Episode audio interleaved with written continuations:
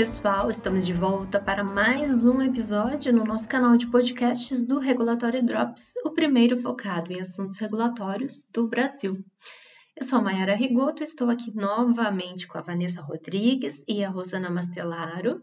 Oi, oi, todo mundo. Olá, pessoal. Para fazer mais um bate-papo sobre um tema quentíssimo que está na pauta de todo mundo aí, que é o novo marco regulatório de estudos de estabilidade de medicamentos e insumos farmacêuticos ativos, IFAS, no Brasil. Ou seja, a RDC 318, que foi publicada aí na primeira quinzena de novembro de 2019. Essa resolução RDC é o resultado da consulta pública 453 de 2017, que também já foi tema de bate-papo por aqui em um dos nossos primeiros episódios do canal. Se você não ouviu ainda, também não deixa de ouvir, porque ela tem uma continuidade das discussões desse podcast aqui. Então, ela revoga duas importantes resoluções. Então, a RDC 18 revoga duas importantes resoluções a Resolução 01 de 2005, que era o Regulamento Técnico de Estudos de Estabilidade para Medicamentos, e a RDC 45 de 2012, que era o Regulamento Técnico para IFAS. Ela também revoga algumas orientações de serviço, uma instrução normativa, alguns pontos né, vinculados ao tema que estavam perdidos em outras normativas. É claro que a gente não pode esquecer também que foi disponibilizado, né, também agora no início de novembro, o guia número 28, que é o Guia de Estudos de Estabilidade, e que ele não deixa de ser uma complementação do texto da RDC. Ele também já está vigente, assim como a RDC, mas com um período de contribuições de seis meses, né, que vai até o dia 18 de maio de 2020. Então, gente, o trabalho ainda não terminou, porque a avaliação do texto desse guia é tão importante quanto foi a avaliação do texto da consulta pública lá atrás, né? Para que esses dois textos, da RDC 318 e o guia, caminhem juntos e harmonizados. Mas, bem, dito tudo isso, né? Vamos direto para a discussão, porque o assunto promete render. A gente sabe que um episódio não vai ser suficiente para falar sobre todos os pontos que a gente quer comentar aqui com vocês. Então vamos lá. E só para fazer uma introdução à discussão, acho que o primeiro ponto importante a frisar aqui é sobre a harmonização internacional, que a gente já tinha citado uh, como muito importante lá no nosso primeiro podcast. Essa harmonização, alinhamento, ela sempre foi polêmica, né? Sendo que lá no passado, em 2014, 2015, quando a Anvisa ainda estava pleiteando a entrada no ICH, foi criado um grupo de trabalho para avaliar o quanto que a RE 01 de 2005 e os guias de fotoestabilidade, modelos reduzidos, etc., eram similares aos guias do ICH, né? porque esse era um requisito para a entrada do Brasil no ICH. Pois bem, na época se chegou à conclusão que os guias eram sim muito similares, com exceção à parte de avaliação estatística. Vocês que com certeza também participaram dessa, dessas discussões lá atrás. Vocês querem frisar algum ponto importante de como foi esse trabalho lá, né? Em paralelo com o resultado que a gente tem é, hoje? Então, esse, esse grupo de trabalho realmente foi lá em 2014, 2015, né? Era um grupo pequeno, relativamente pequeno, de representantes das indústrias farmacêuticas nacionais, multinacionais, enfim. E era para avaliar não só o guia Q1, né, mas também uh, não só o conjunto de guias de estabilidade, o Q1, de A até F, mas também outros guias. E esse, esses guias de estabilidade, que são o, o, o foco, né, o, o, Q1, A, B, C, D e F, é, eles na época de fato foram avaliados pelo grupo como muito similares, mas porque a RE1 era muito aberta também, né? Então ela não dava muitos detalhes, então naquela, né? Quando a legislação é muito aberta, ela realmente compreende, compreende tudo. Os guias do ICH também são muito abertos, com exceção desse guia de, de estatística. Eu lembro que na época a gente ficou bastante preocupado com essa questão estatística, porque já daquela época se pensava que a gente precisaria de ferramentas, né, primeiro, e precisaria uh, de um comprometimento muito grande de quem está fazendo, quem está liberando esses dados analíticos também, para que a gente consiga avaliar o que a gente vai falar mais para frente aí sobre essa questão de variabilidade e tudo mais. De qualquer forma, a, o ICH reconheceu na época que a, a R1 era similar ao, ao, ao guia, aos guias né, do Q1 E isso consta inclusive lá na página do ICH como Brasil implementado o Q1 desde 2005, que é a data da RE1. Né? Então, para todos os efeitos, essa nova legislação que a gente está agora, né, novinha em folha aí que saiu essa, essa semana, ela nada mais é do que uma, uma revisitação de uma coisa que já era aderente ao ICH. Né? Então, é, a gente fala de, de risco, essas coisas. É, eu entendo que a gente, por 15 anos, teve uma legislação que estava ok. Né? Vamos falar agora de melhoria, e melhoria é sempre bem-vinda, obviamente, ainda mais no sentido de controle de medicamento para a saúde, né? Pra, pra, do que a gente faz, né? que é um, uma, uma situação crítica, mas vamos falar de melhoria, não de revolução né? nessa RDC 318. E a gente vai ver que, na verdade, muita coisa teve bastante revolução. É, eu acho que a gente pode só contextualizar, complementando, para quem não acompanhou esse momento. Na época, eu acho interessante a gente comentar que foi pedido para que as associações fizessem juntos aos seus associados, e aí entra esses grupos que a Vanessa falou, né, porque não era um trabalho que foi assim amplamente realizado por todos, eram por aqueles que tinham expertise ou que tinham interesse. Que na verdade a proposta inicial era nós avaliarmos o impacto da entrada do Brasil na ICH e a necessidade de assumir os compromissos relacionados aos guias, né, que em especial os guias de qualidade, que estavam no primeiro espaço, né, depois alguns guias de farmacovigilância e inclusive o CTD. Então, só para o pessoal entender que, na verdade, esses grupos né, foram as, por solicitação do órgão regulador, no caso a Anvisa, para que a gente avaliasse o impacto da, do Brasil assumir o compromisso né, de entrar como país membro da ICH só complementando essa informação. Né? Agora, vamos lá direto ao texto da, da RDC, porque eu estou muito curiosa para fazer aqui um monte de pergunta para a Vanessa também, que a Vanessa conhece bastante desse assunto, né? Então, Vanessa, dando um overview geral no texto, já logo na parte das definições, dá, dá para a gente perceber novos termos que vão se relacionar com as atividades descritas ao longo da norma. Duas dessas novas definições são conceitos de especificação de estabilidade e especificação de liberação. Qual o impacto dessas novas definições do ponto de vista de relevância regulatória? Então, eu imaginei que não ia ter muito impacto a princípio, né? mas depois, durante lá a última audiência pública lá com, com o pessoal da Anvisa, que foi lá em Brasília, inclusive foi um dos itens que eu fui questionar sobre qual era de fato a especificação regulatória, aquela que eu deveria controlar, né? Porque no meu entendimento, a princípio, era que a especificação regulatória seria a especificação de estabilidade, né? Uh, a especificação de estabilidade seria uma especificação maior do que a especificação de liberação, de modo que a especificação de liberação seria como se fosse um controle em processo que faria com que o produto cumpra aquela especificação de estabilidade. Então, para mim, essa especificação de liberação, por ser menor, ela seria um controle em processo mesmo, não regulado. A especificação para o produto de qualidade seria a de estabilidade somente, como é fora do Brasil, né? E não é assim. Né? O que foi passado pela Anvisa é que as duas especificações são relevantes do ponto de que quando, de que quando eu altero a especificação de liberação, eu também preciso peticionar uma alteração de especificação na Anvisa. Eu entendo do ponto de vista técnico, porque se você tem uma especificação de liberação menor para garantir o atendimento de uma especificação maior na estabilidade, você não pode alterar sem nenhuma avaliação é, do impacto disso no cumprimento da, da estabilidade. Mas talvez, dependendo dos dados, essa avaliação ou essa alteração pudesse ser tratada de outra forma e não como uma alteração de especificação de fato, né? Porque você vai, vai tendo mais dados do produto ao longo do tempo e vai vendo como ele se comporta. Inclusive, quando a gente lança um produto, a gente lança ele em tamanho maior, com outros equipamentos, faz escalonamento. E essa diferença pode sim dar alguma diferença de comportamento em relação aos lotes piloto que a gente fez esse estudo de, de avaliação para especificação, para especificar a, a especificação de liberação, né, vamos dizer assim.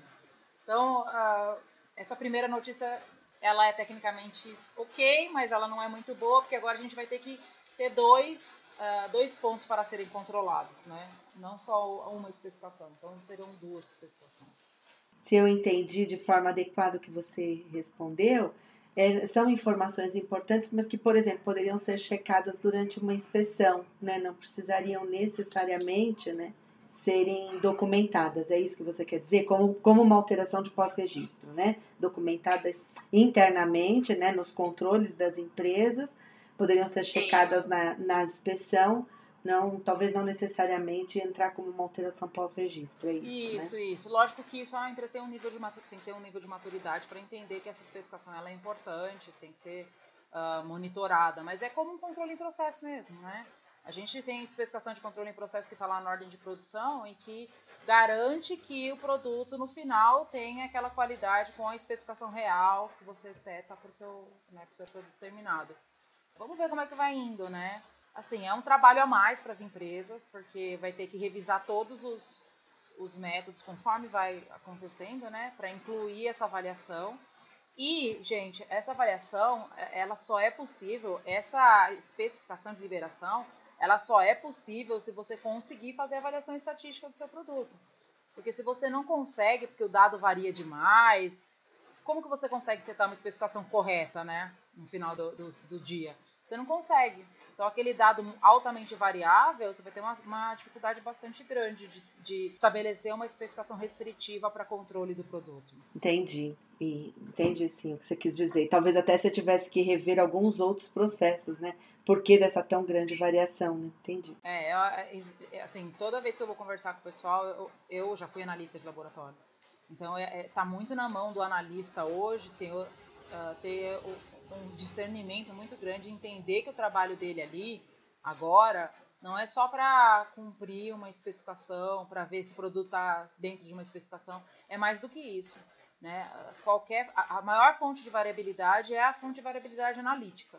Né? Então, quando a gente faz a, a, validação do método, a gente tem um, geralmente um grupo de seleto de pessoas que são treinadas para fazer essa validação e elas conseguem, uh, conseguem o melhor do método em condições adequadas, né? Então, a, avalia, a avaliação ali, ela é uh, real daquilo que poderia acontecer usando o método exatamente como deve ser utilizado.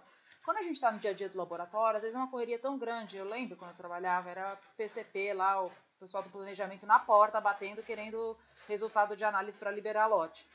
E na estabilidade não é diferente, porque você tem um volume de trabalho muito grande. Então você está ali no dia a dia fazendo análise, aí de repente está tá ali com o balão analítico e passou o menisco. Ah, né? É, só, só, passou um pouquinho, só. Esse pouquinho, é, dependendo do que você está analisando, é o responsável por ter variabilidade que depois você não consegue avaliar esse, essa estatística do produto, né? Então, os gestores da área de, de estabilidade agora, né? E os analistas que estão dentro fazendo esse trabalho, eles precisam ter uma, uma consciência de que é, qualquer alteração, qualquer erro ali depois pode não sustentar o prazo de validade do produto. Então, é muito importante que existam.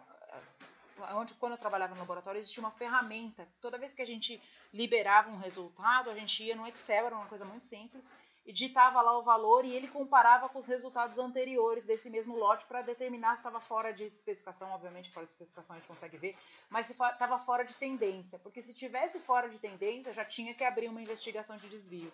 Né? Então, as, os gestores, as empresas precisam começar a pensar nessas ferramentas de controle de tendência, para depois não chegar lá no 12 meses, na hora que for fazer a avaliação estatística para estabelecer o prazo de validade provisório, ou é, para estabelecer a especificação de liberação, como é o caso agora, e não conseguir trabalhar o dado. Tá? Então, isso é importante. Olha só aí, pessoal que trabalha em laboratório analítico, atenção, olha que importante esse ponto. Mas bem, outro ponto, gente, que eu queria colocar aqui, de acordo com as discussões que foram realizadas, né, inclusive foi comentado na DICOL que deliberou a aprovação dessa RDC e desse guia, um ponto polêmico foi a questão da quantidade de dados de estudo de estabilidade de longa duração nos peticionamentos. Né? Explico. Na consulta pública constava como sendo necessário seis meses de, de, longa duração no momento do protocolo, daí depois, num determinado momento, passou a ser 12 meses. E agora, no texto final da RDC, uh, ficou uma divisão bem clara, né? Onde para qualquer regularização de IFA ou registro de medicamento novo com nova molécula no país, é necessário esse estudo de longa duração de pelo menos 12 meses no momento do protocolo. E para os demais registros com IFAs já registrados no país, né, que inclui nova concentração, nova forma farmacêutica, ou ainda mudanças pós-registro e mudanças de regularização de IFA, pode ser apresentado, né, pode se protocolar esse estudo com apenas seis meses. E agora, resolveu, né? Porque, inclusive, no nosso primeiro podcast foi comentado que tinha uma inconsistência entre o que estava no texto da CP e no texto do guia. Como que ficou agora no texto final? Na norma resolveu, né? A minuta continua com a inconsistência, a gente tem que olhar lá porque ele está pedindo é, 12 meses mais 6 para qualquer insumo, né? E aqui é só. Aqui a régua é: é novo ou não é? Se é novo, é, teoricamente você não conhece aquela molécula e nem aquele produto, então você precisa apresentar dados maiores, inclusive no protocolo para dar subsídio para a Anvisa, de modo que quando você for receber exigência e ter o, o, o, avaliação, né? Todo mundo recebe exigência, é difícil até. Contem as experiências aí no comentário, quem é que tem registro de inovador ou de genérico e direto, sem nenhuma exigência. Sem exigência. É, gente, eu tô curiosa, porque eu nunca tive. Eu só tive um registro na minha vida que passou direto com um específico, que era um soro só.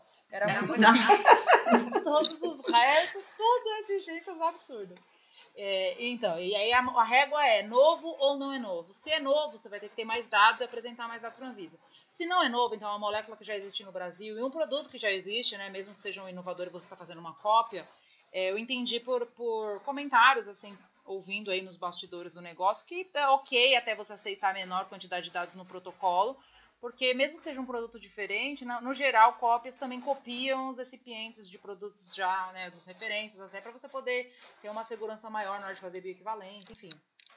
Então seria uma coisa menos arriscada e, de qualquer forma, não mudou isso, para aprovação do registro, né, do prazo de validade provisória, nesse caso para o medicamento ou para o insumo farmacêutico ativo, somente mesmo com 12 meses, independente de qual tipo é, porque se, se é novo ou se não é novo, molécula, porque se entende que uh, com menos dados você não consegue fazer avaliação estatística.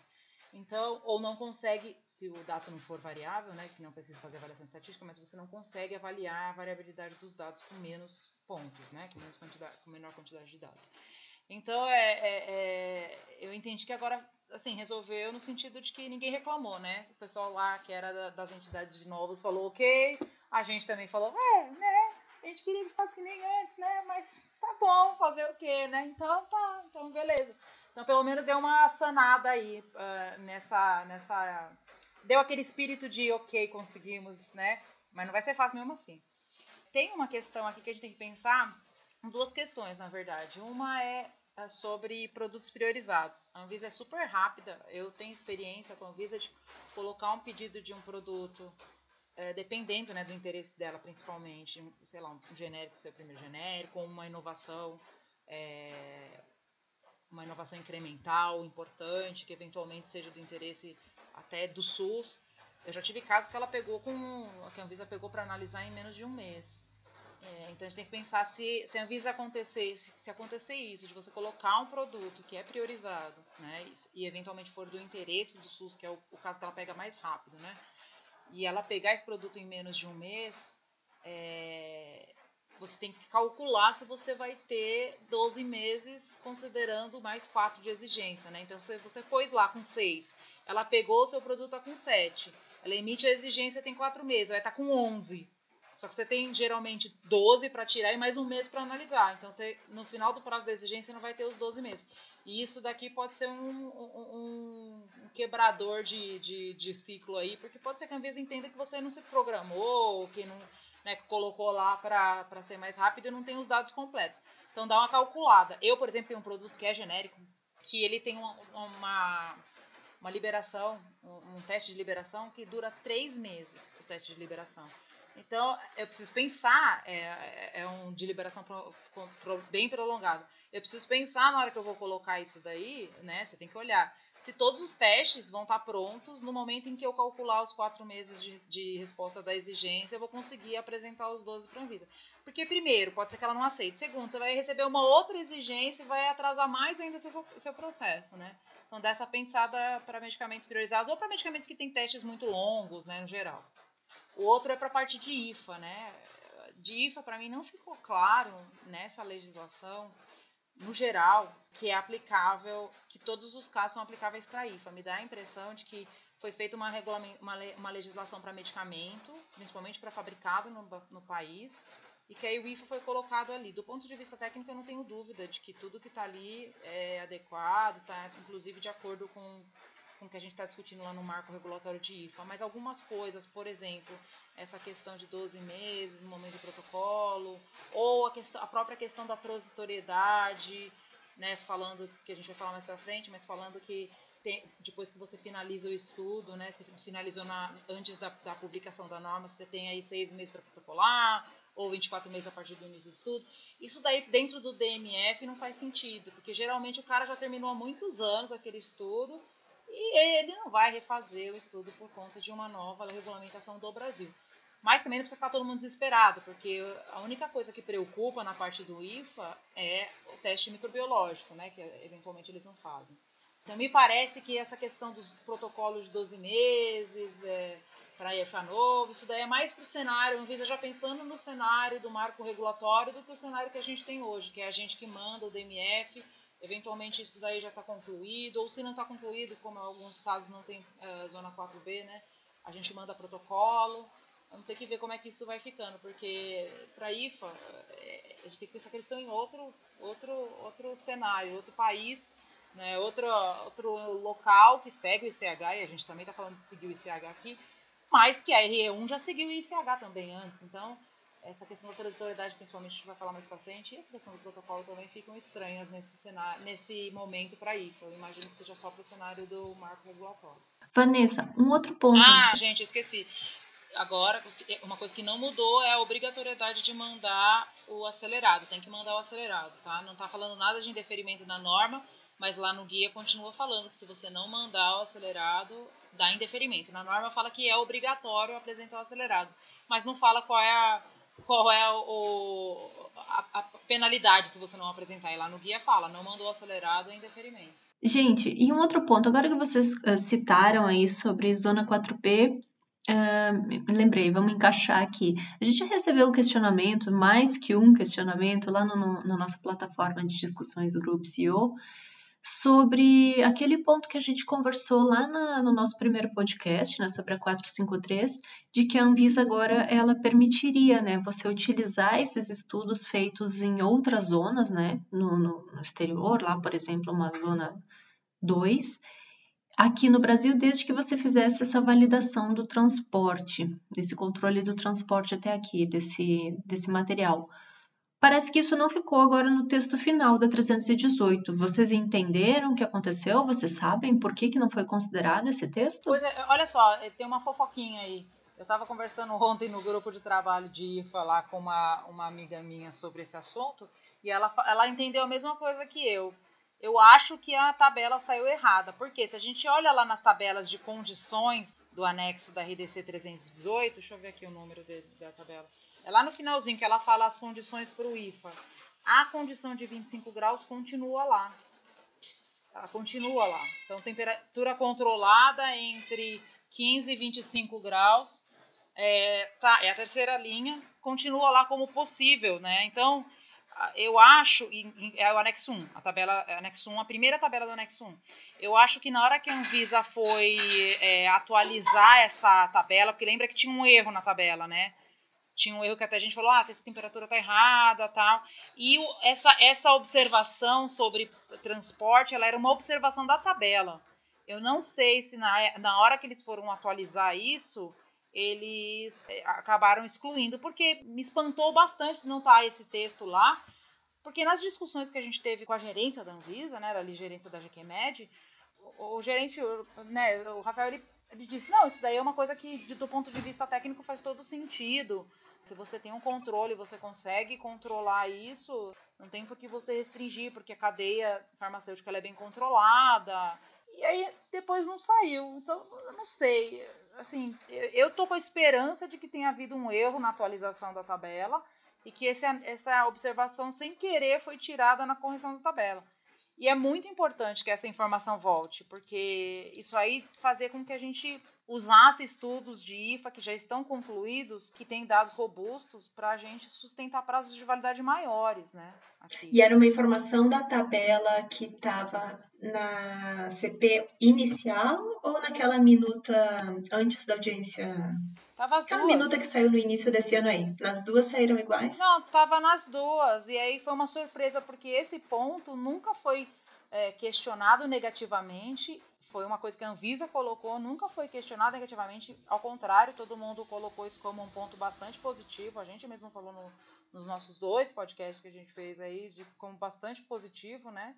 E depois acabou que não. A gente fez dois podcasts ou na minha cabeça? Um só. Dois podcasts. então a gente deveria. A gente deveria ter feito dois, é, só que não fez. Então esse daqui é o segundo, na verdade. Então no nosso podcast é que a gente tinha um compromisso de fazer antes e aí não fizemos, né?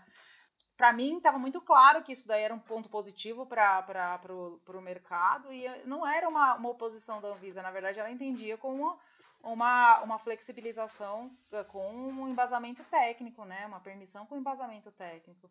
E agora veio isso, o IA. Eu, Mayara, eu também tenho essa curiosidade, porque quando nós comentamos que, para mim, eu observava isso como uma vantagem, porque realmente, eu concordo, é, é, não é que é fácil, mas a, a indústria já está acostumada a validar, qualificar sua cadeia de transporte. Então, entre você ter que fazer um estudo numa zona 4B num projeto novo, ou você qualificar a cadeia, poderia ser, ser, avaliar qual seria a melhor opção. Então eu também estranhei muito sair essa informação. Eu lembro que eu cheguei a ouvir de algumas pessoas assim: ah, mas é muito difícil qualificar ou é muito caro. Mas lá estava como uma opção, então eu vejo que era algo uhum. que a uhum. empresa escolheria o que fazer. Então eu espero que não tenha sido pedido para retirar, eu torço para que seja mesmo uma uma falha aí na transcrição da tabela, porque ou então que alguém se manifeste dizendo por que isso não faz sentido, né? E foi retirado, é. porque eu também não, eu via como uma, uma boa alternativa, não era mandatório para quem fizesse essa opção. Ou então a gente consiga colocar né, no guia como opção, já que não é uma coisa mandatória, né? A gente tem o guia aí ainda aí que vai discutir, que a gente coloca lá que alternativamente, já que a tabela menciona 25 graus, possa ser conduzido.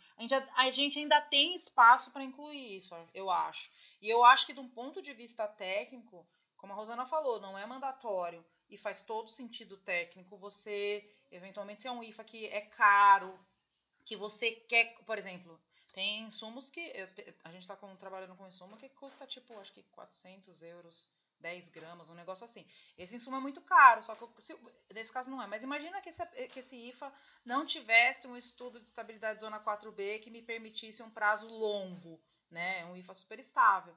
É, eu teria que comprar em quantidades menores, em maiores, maiores vezes, né? E, esse, e o próprio produto que eu estou falando que vai usar, utilizar esse IFA tem temperatura controlada.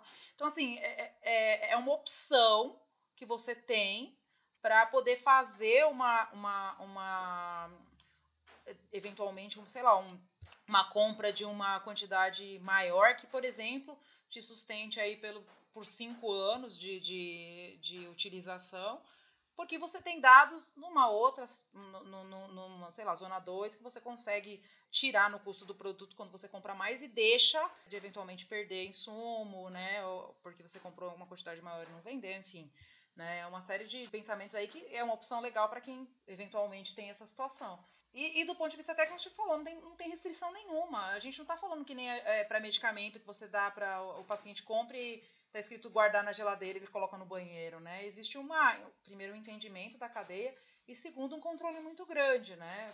De toda, todas as etapas da cadeia de distribuição. É, entretanto, na página 7 do guia aí, do guia 28, ele tem lá um parágrafo que diz que os estudos de estabilidade para IFA e medicamentos podem ser realizados fora do país desde que cumpram com o estabelecido na resolução.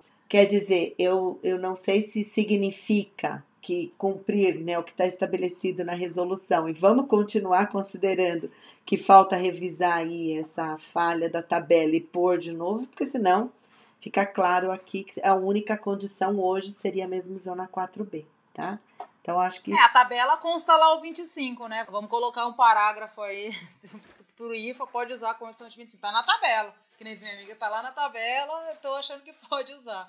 Mas não tá claro, não vamos ser tão aventureiros assim, sem ter certeza de que vai ser aceito depois. Obrigada, então, Rosana e Vanessa. Para quem perguntou aí, o Jean que perguntou mais de uma vez também sobre esse ponto, ó, a gente não estava tão louca assim. Então, realmente tinha no texto mencionando isso, e agora no texto final da RDC ficou sem, e a gente não entendeu por que também, do que, que por que, que saiu essa, esse texto, e a gente espera que retorne e que tenha sido um equívoco na hora da publicação. Mas vamos aguardar mais informações. Vanessa, e com relação à representatividade da amostragem dos lotes, o que, que você tem de comentários sobre esse tema? Então, nada. Na verdade, na verdade, a gente não entendeu.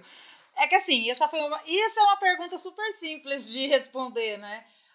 Inclusive, lá no dia, eu fiquei meio assim, falei, ó, vou, vou perguntar no dia do, do último diálogo regulatório, eu falei, acho que eu vou lá perguntar. Mas eu tava ali de 5, 5 minutos perguntando e acabou passando essa questão. E várias pessoas vieram me perguntar isso, porque do ponto de vista estatístico, representatividade de amostragem pode ser vista de dois ângulos. Ou você tem uma representatividade de amostragem do processo em si, ou seja, sei lá, um processo muito longo, você pega início, meio e fim do processo, ou, que é o, o parâmetro, o, o, conceito que a gente está mais acostumado do raiz quadrada de n mais 1 lá, né? Que é representatividade de quantidade, que é o que mais preocupa. Hoje, como que é? As empresas pegam os métodos, geralmente olha lá, ah, para teor é 20 comprimidos, sei lá, para dissolução 24, para produto de degradação é X.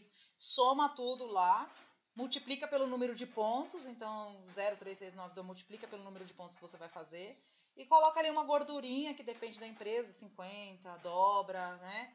De modo que você consiga você consiga cumprir com os testes, independente do tamanho do lote. Então, se você tem um lote de 100 mil unidades, ou você tem um lote de 350 mil unidades, a amostragem, se for para o mesmo produto, mesmo método, vai ser sempre a mesma, né? Tá baseada não no tamanho do lote, e sim no, nos testes que são realizados. Essa frase ficou. O pessoal da garantia, principalmente que trabalha com questão de amostragem, veio me questionar, e mais de uma pessoa veio me questionar sobre isso. Será que eu vou ter que calcular esse valor com base no tamanho do meu lote? Porque hoje não é assim. Então vai ter algum, alguns casos em que o meu lote é muito grande e eu pego muito pouco hoje em relação ao tamanho. E vai ter casos que eu vou ter eu poderia até pegar menos, e lógico que não vou pegar menos, porque preciso de uma quantidade mínima ali, que é a quantidade que eu consigo fazer todos os testes. O impacto direto disso é em, em armazenamento, né? Porque se for uma questão de é, tamanho mesmo, né? Eu vou, vou, considerar a amostragem como um conceito de é, tamanho amostral, ou seja, agora eu vou ter que calcular em cima do meu tamanho do lote. É, eventualmente a gente vai ter aí uma, uma superlotação de câmeras de estabilidade, porque ainda não foi feita avaliação de impacto, acho que nenhuma empresa fez, não sei como as empresas estão entendendo isso, mas é um ponto para ficar de atenção e até um ponto para a gente questionar a Anvisa aí se a Anvisa estiver ouvindo a gente, né, e, é, puder nos dar essa resposta. Senão a gente vai perguntar por outro canal. Não fica preocupado não que a pergunta vai chegar. Aqui no guia tem vários exemplos, né? Muito legal, né? Cases, né? De corretos, mas não tem exatamente esse ponto, um exemplo que avalia essa quantidade. Agora, Vanessa, de uma pessoa aqui que não tem a expertise como você, mas a validação do método não deveria dizer é, os pontos, a, o quão robusto está a sua validação para permitir que você é, justificasse essa quantidade ou não? Acho que não, porque isso aqui tem mais a ver com uma coisa mais, com, mais é, direta. Sabe aquela, aquela questão do ah, você tem que amostrar n mais a raiz quadrada de n mais 1? É mais isso, mais estatística, independente da variabilidade. Eu acho que é para você ter uma representatividade daquele é, lote, tá? Do lote de uma maneira que você tenha uma, uma ah, que na hora que você. É lógico que você não vai analisar tudo isso, você vai colocar na câmara, mas é tudo um, um, como se fosse um sorteio ali das quantidades. Entende que se você pega uma quantidade menor, é, eventualmente você não está conseguindo mostrar todo o potencial de variabilidade que o lote, né? Do ponto de vista produtivo teria, do ponto de vista produtivo. O método tem impacto, sim, mas em outras, em outras, em outros cenários que a gente vai falar na parte de avaliação estatística. A questão do método está relacionada à questão de análise, a questão de amostra está relacionada à produção. Isso é, é, sinceramente, de verdade, esse ponto eu acho que a gente vai ter que questionar porque para mim não está claro se é esse ponto ou não. E se for esse ponto, as empresas vão ter que começar a fazer uma avaliação aí de impacto.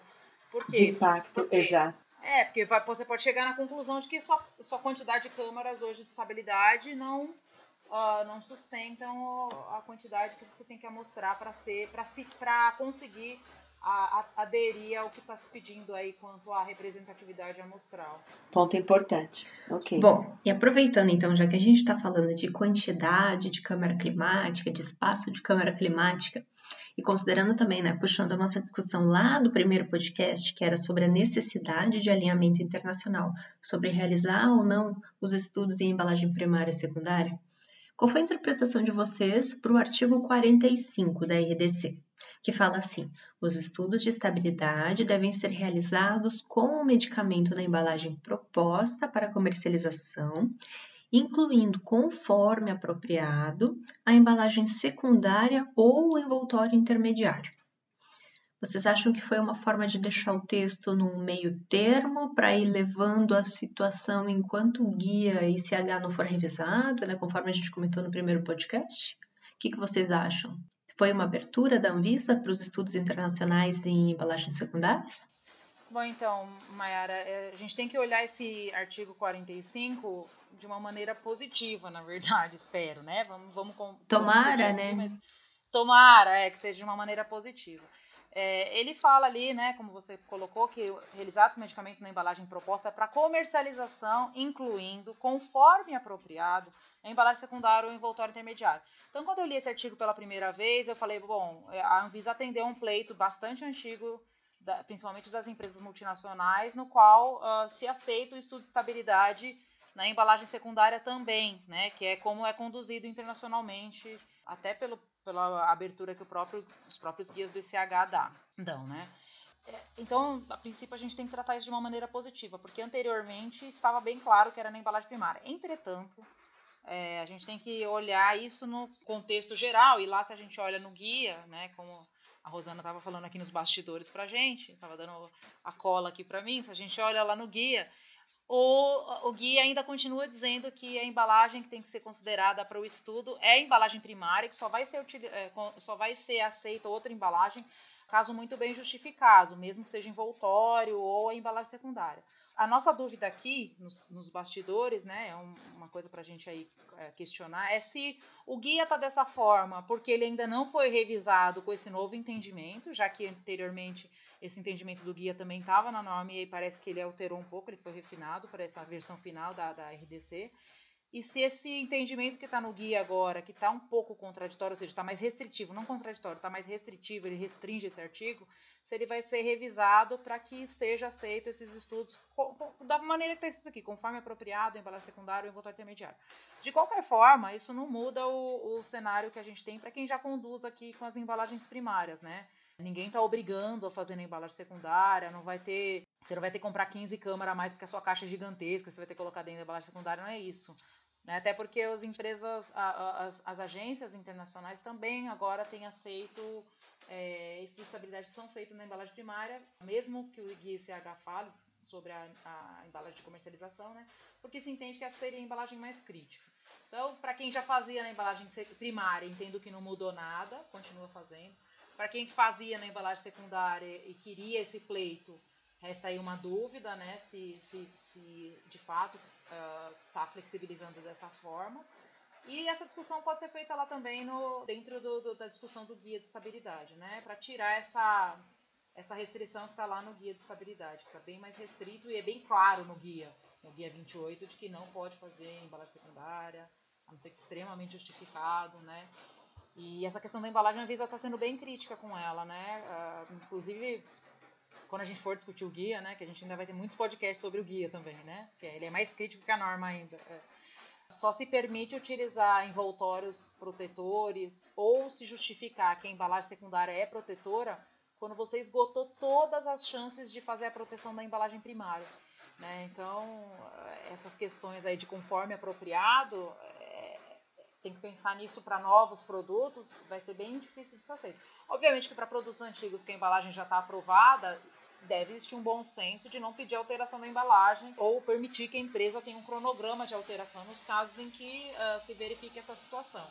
Mas para novos produtos, pessoal, o desenvolvimento de embalagem aí pode vai ter que ralar ali para esgotar todas as chances, é esgotar todas as chances de desenvolvimento de embalagens não protetoras, né, primárias não protetoras. É bem, tá bem crítica essa situação. E, bom, fica aí dica aí, ó, quem que ficar sabendo de alguma notícia, se sair alguma resposta da Anvisa, conta pra gente aí, então, se tiver algum entendimento negativo. A gente espera que seja positivo, né, mas vamos aguardar aí para ver o que que acontece.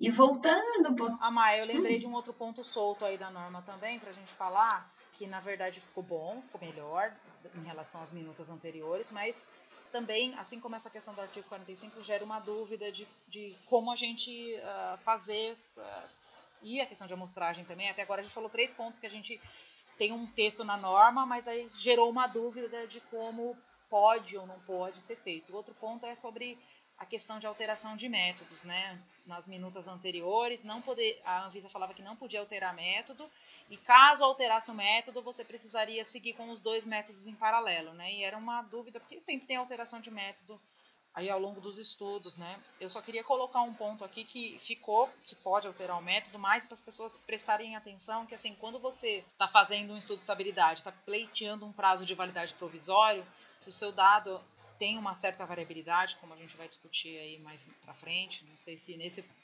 podcast ou num próximo está ficando gigante esse daqui já.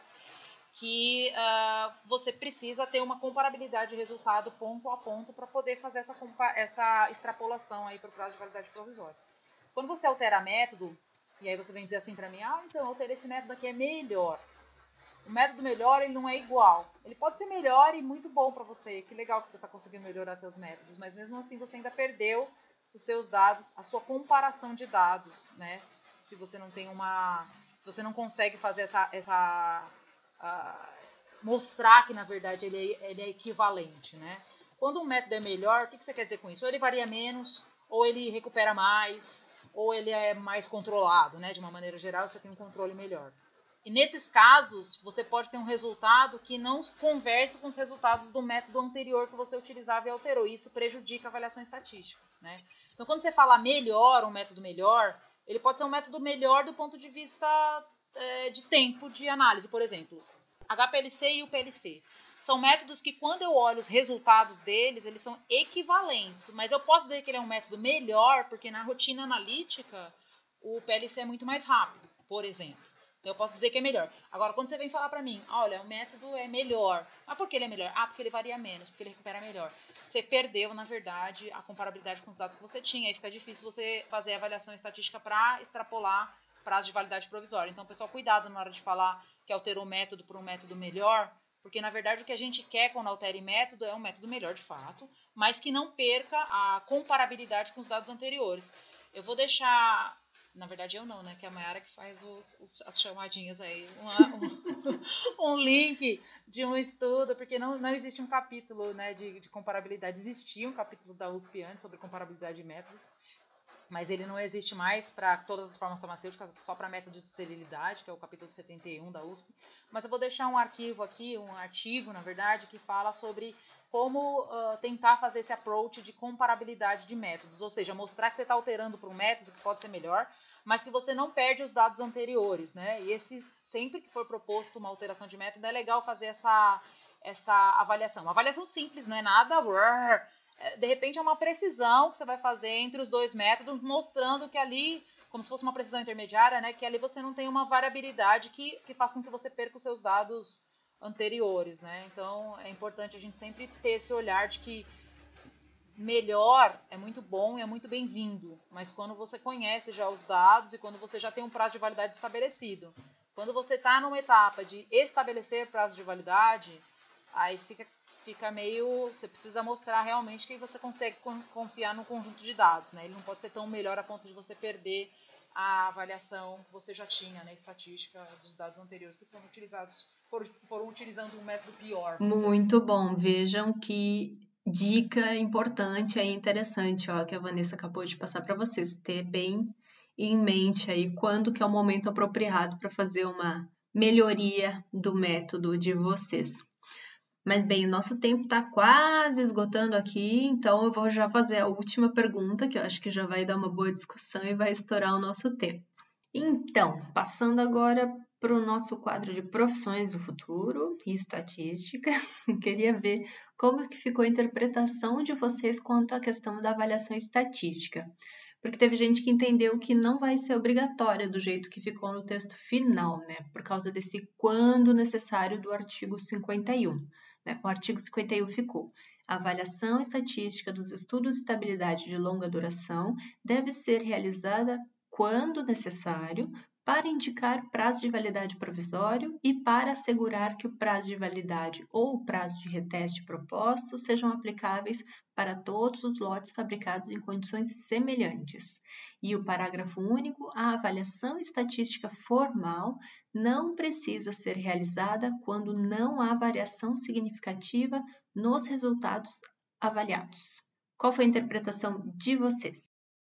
Bom, eu vou ser muito básica, vou dizer que esse parágrafo único já explica quando não é necessário, ou seja, quando não há variação significativa nos resultados.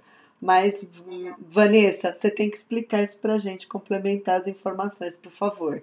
É, então, o input que eu tive de vários amigos que não são analíticos, principalmente, né, que não vieram do laboratório analítico, era: olha, gente, a Anvisa colocou um quando necessário, isso quer dizer que pode não ser necessário na verdade, para mim o texto não mudou, né? Talvez não tinha ficado claro para o pessoal que não está dentro do analítico que essa é uma avaliação que a gente faz independente do de estar escrito quando necessário ou não, porque é, e o texto anterior para mim já dava essa abertura, né?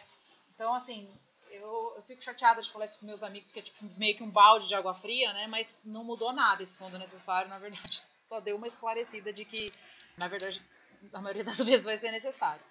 Uma pergunta que vem na sequência, já que a Rosana mencionou o parágrafo único, né?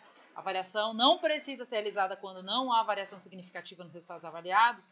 É como é que eu faço essa avaliação da variação? Como é que eu digo que não há variação significativa? Porque o que a gente quer é não precisar depender da estatística para estabelecer um prazo de validade provisória por todos os problemas que a gente falou, né? Alta variabilidade de resultados, a questão da gente ainda não ter uma ferramenta de controle de resultado fora de tendência dentro do laboratório, né? Depender aí é, do analítico, né? Que eventualmente tem uma variabilidade grande, tem um papel muito importante. Então, o que a gente não quer, a gente queria era que não tivesse variação nesses resultados. A primeira, tem, obviamente que eu tenho, é, quando a gente está falando de variação, a gente tem que avaliar uma série de questões, mas a primeira questão, a mais básica para você começar uma discussão sobre não há variação de resultados, é pegar a sua validação analítica para cada um daqueles testes. Então, vamos falar, por exemplo, do teste de teor, você está olhando lá a, a, variabilidade ponto a ponto, né? Então, três meses deu, sei lá, 99%. Aí, no 12 meses, no, seis meses, deu 98%. No nove meses, deu 95%. Aí, depois volta 99%. Você olha isso e fala, poxa, está variando muito ou não está? Você vai, a primeira coisa, embora não seja o mais, né? Tem uma série de aportes, mas a primeira coisa é entender como é que o método por si varia. Então você vai pegar lá o seu, seu, sua, sua validação analítica, a precisão do método de teor, como é o exemplo aqui no caso, e olhar lá como é que foi essa variabilidade. Variou 2%? Variou... O resultado, não a especificação, tá? Se tiver variando ponto a ponto, mês a mês, menor do que a variabilidade do, do método analítico, isso quer dizer que você tem uma, uma variação insignificante. E aí realmente não se aplica a estatística. Mas normalmente, como a gente está falando de pontos distintos, analistas distintos na estabilidade, a variabilidade vai ser maior do que a variabilidade do método que você viu lá na validação. E aí um segundo, um segundo ponto de avaliação é uma avaliação por um estatístico mesmo, para ele determinar se aquela variabilidade é significativa ou não. E aí do ponto de vista de todos os pontos de estabilidade, não uh, em comparação ao método analítico. Então a gente tem aí no, no, no mínimo, no começo, para dizer que não teve variação significativa, duas avaliações, uma avaliação em relação ao método, uma, uma avaliação em relação a, aos pontos que você já tem disponível para dizer quanto que é, quanto que essa variabilidade ponto a ponto é, significa dentro de uma média, né? E aí um, um software, uma avaliação estatística, um estatístico para fazer. Por isso que a Mayara colocou aí profissões do futuro. Né? É, porque tem que ter essa profissão do futuro, o estatístico lá dentro fazendo essa avaliação, principalmente nesse segundo momento, que é uma avaliação mais detalhada. O que eu posso adiantar no meu sentimento é que a maioria das vezes, mesmo tendo esse caso necessário, a gente vai precisar fazer uma avaliação estatística, infelizmente. Porque não é só eu olhar os dados e no meu sentimento dizer, ah, acho que está variando pouco. Não é sentimento, é uma coisa. mesmo que eu não faça avaliação estatística para definição do prazo de validade provisório, pelo menos eu vou ter que ter uma avaliação inicial para determinar se está variando ou não. Até para dizer não está variando, vamos considerar que eu posso aplicar o prazo automaticamente, né, como é hoje, né? Tem 12, posso posso aplicar 24. Se a gente olhar lá no, no guia a, as árvores decisórias sobre prazo de validade e avaliação estatística, a gente vai ver que no caso que é o caso mais simples, né? Que você não tem nenhuma alteração no estudo de estabilidade acelerado e o seu estudo de estabilidade de longa duração não tem variação significativa, que é esse caso que a gente quer buscar, você consegue até 12 meses a mais do que você está apresentando normalmente. Ou duas vezes o que você está apresentando, se for menor. Então seria o caso que a gente tem hoje, né? Apresentando 12 meses, consigo 12 meses a mais, seria 24 meses, no caso que eu não tenho alteração nenhuma. É o caso que todo mundo queria ter, mas eu garanto que é o caso que a minoria tem. Porque você pode ter isso, por exemplo, o teor, mas aí na hora que você vai para o estudo de degradação forçada, como a variabilidade é alta né, e a, a quantificação é pequena, aí você não consegue fazer esse mesmo approach para degradação, para degradação forçada não, para o produto de degradação. E aí você tem que ir para o pior caso. Então tem que ser avaliado o conjunto da obra do produto. Então, às vezes não varia nada no teor, mas no produto de degradação varia. Ou seja, em resumo, dá para dizer então que sempre vai ter avaliação estatística, a diferença é que às vezes vai ser uma avaliação inicial, mais, digamos, simples, para definir se realmente de fato vai precisar depois ter uma avaliação mais profunda ou não no estudo. É, Pode ser é. assim, entendimento? São três etapas primárias, né? Sim, são três etapas. Avaliar o método primeiro, quanto ele está variando. Só que isso, se você der essa sorte, perfeito, você não vai precisar contratar estatístico nenhum, é só você comparar a variabilidade do método versus a variabilidade mês a mês. Só que é muito difícil conseguir isso, porque mês a mês você tem analistas diferentes, situações diferentes de laboratórios, o próprio passar do tempo, né? O que você quer saber aqui é se aquela a variação ela é do produto, de fato, ou ela é do método nesse primeiro momento, Aí, considerando que é do, do produto, ou seja, está variando mais que o método, ou seja, pode ser do produto analítico ou do passar do tempo, você tem uma segunda avaliação que é, beleza, está variando de fato, mas é significativa? Aí essa avaliação secundária já tem que ser um, um estatístico para te dizer. Você tem que ter uma certa, por exemplo, seis meses de estabilidade é insuficiente para você concluir com isso.